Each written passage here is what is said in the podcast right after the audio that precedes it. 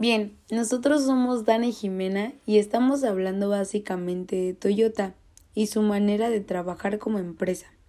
Este podcast es para la maestra Miriam.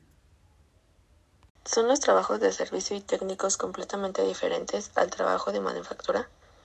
Dana, ¿qué es lo primero que piensas cuando escuchas Toyota? Yo lo primero que pienso es en la línea de ensamblaje. Bueno, pues el trabajo de manufacturar y el ensamblaje tienen sus diferencias, pero van muy de la mano.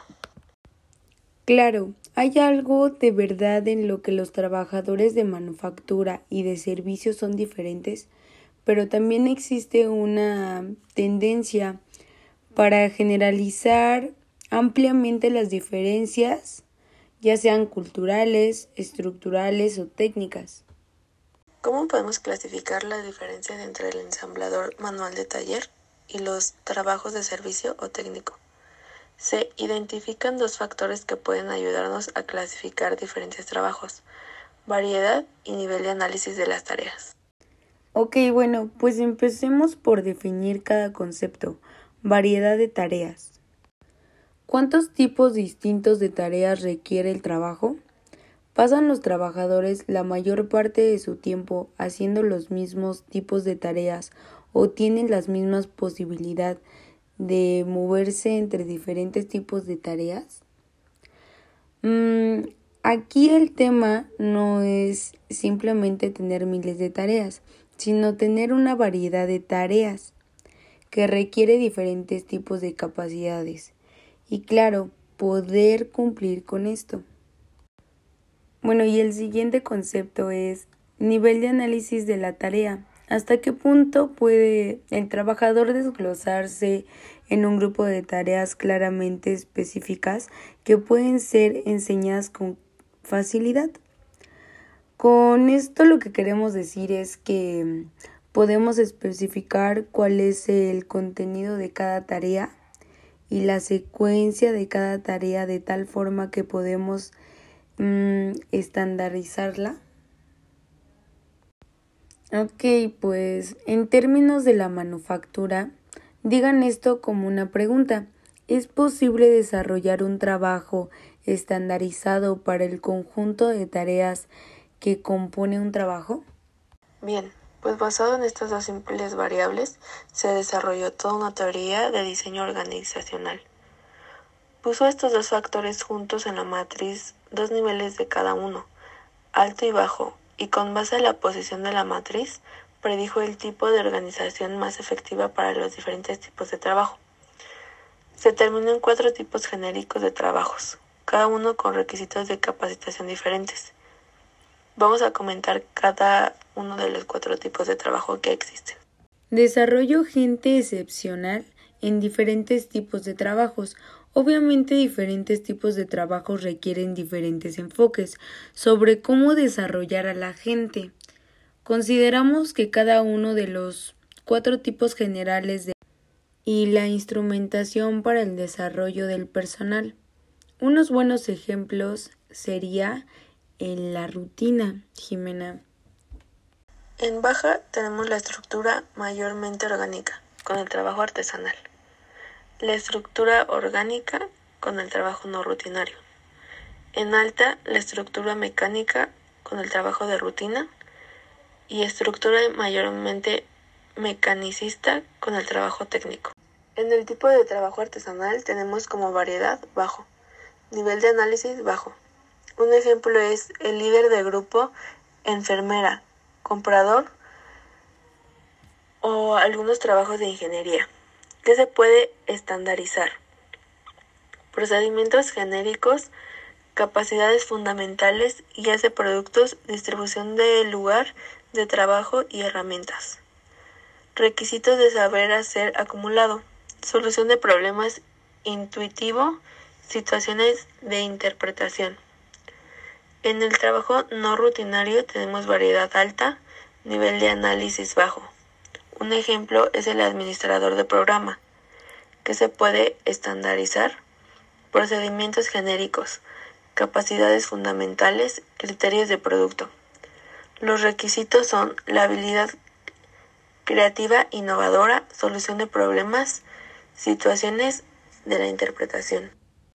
Aunque debemos señalar que los trabajos no necesariamente encajan a la perfección es solo una de las categorías definidas. Si lo analizamos detalladamente, veremos que muchos empleos incluyen una mezcla de las clasificaciones de trabajos. No es importante encontrar la casilla correcta y etiquetar de acuerdo con ella nuestros trabajos. Solo es necesario entender las distinciones entre las categorías de trabajo. Estas distinciones se aplican principalmente más tarde cuando empezamos a explorar el mejor método para definir y enseñar cada tipo de trabajo. Ahora bien, hay que empezar con tareas simples.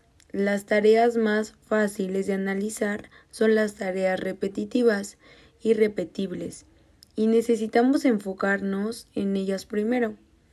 Debido a la notariedad de Toyota, necesitamos abordar el tema específico del trabajo estandarizado. El trabajo estandarizado es el proceso utilizado por Toyota para desarrollar métodos de trabajo. Describe un proceso integral que intenta producir resultados específicos relacionados con el trabajo. Cada organización lucha por generar altos resultados. Consistentemente, la clave para el éxito es el desarrollo del talento superior y el establecimiento de excelentes métodos de trabajo. Pero, ¿el trabajo estandarizado es aplicable a todas las empresas?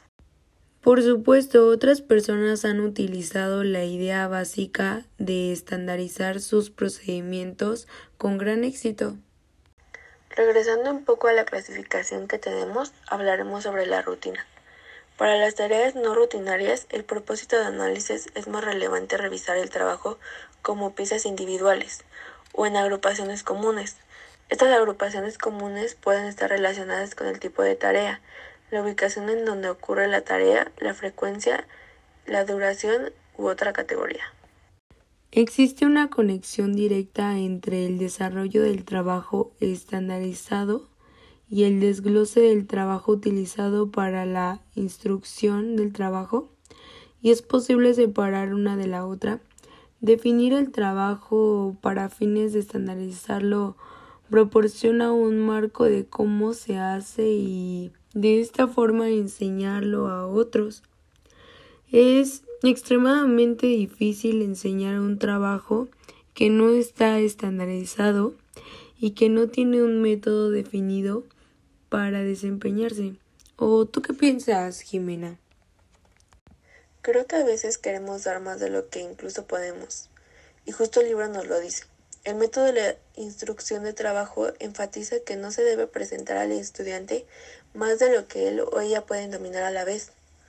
Uno de los desafíos es que cada estudiante tiene una capacidad de aprendizaje distinta y el preparador debe evaluar la situación durante la actividad de capacitación y ajustarse a ella. Como regla general, cada sesión de capacitación debe durar aproximadamente 30 minutos, después de lo, que, de lo cual se le permite al estudiante absorber lo aprendido y practicar la técnica antes de continuar en otro evento de capacitación. Es como cuando en la escuela los maestros nos hacen un examen diagnóstico. Ellos nos estudian a cada uno para saber cuál de sus técnicas es mejor para que nosotros como alumnos tengamos un mejor razonamiento sobre lo que nos están enseñando. Para poder desglosar el trabajo tenemos que identificar los pasos principales. Cada tarea del trabajo consiste en una serie de actividades que se completan en una orden o forma establecidos. Como segunda parte tenemos que la identificación y la presentación de los puntos claves es mm, el aspecto más importante del proceso de la capacitación. Los puntos claves son los temas que garantizan la seguridad del trabajador, la mm, calidad del producto, el índice de productividad y el control de los costos. A mi parecer, creo que es todo un proceso el llevar a cabo cada uno de estos pasos y son buenos consejos que nos dan para poder avanzar exitosamente en nuestra empresa. Efectivamente, Jimena, creo que es muy útil el conocer cada punto que tenemos, pues esto nos va a ayudar a alcanzar metas que tenemos ya planeadas. Hay que profundizar para encontrar lo que importa más en cada tarea, al igual que enfocar su esfuerzo en los aspectos críticos que presentan cada trabajo. Lograr un gran resultado requiere de un gran esfuerzo, ¿no crees, Jimé? Bien, pues no hay más. No hay atajos. Esta es la parte decisiva del proceso. Hay que hacer el mejor esfuerzo. Bueno, pues le agradecemos mucho su tiempo en escuchar este podcast de nosotros. Como ya dijimos, es Jimena y Dana. Esperemos nuevamente que le haya gustado mm, un poco nuestro trabajo y con esto nos despedimos.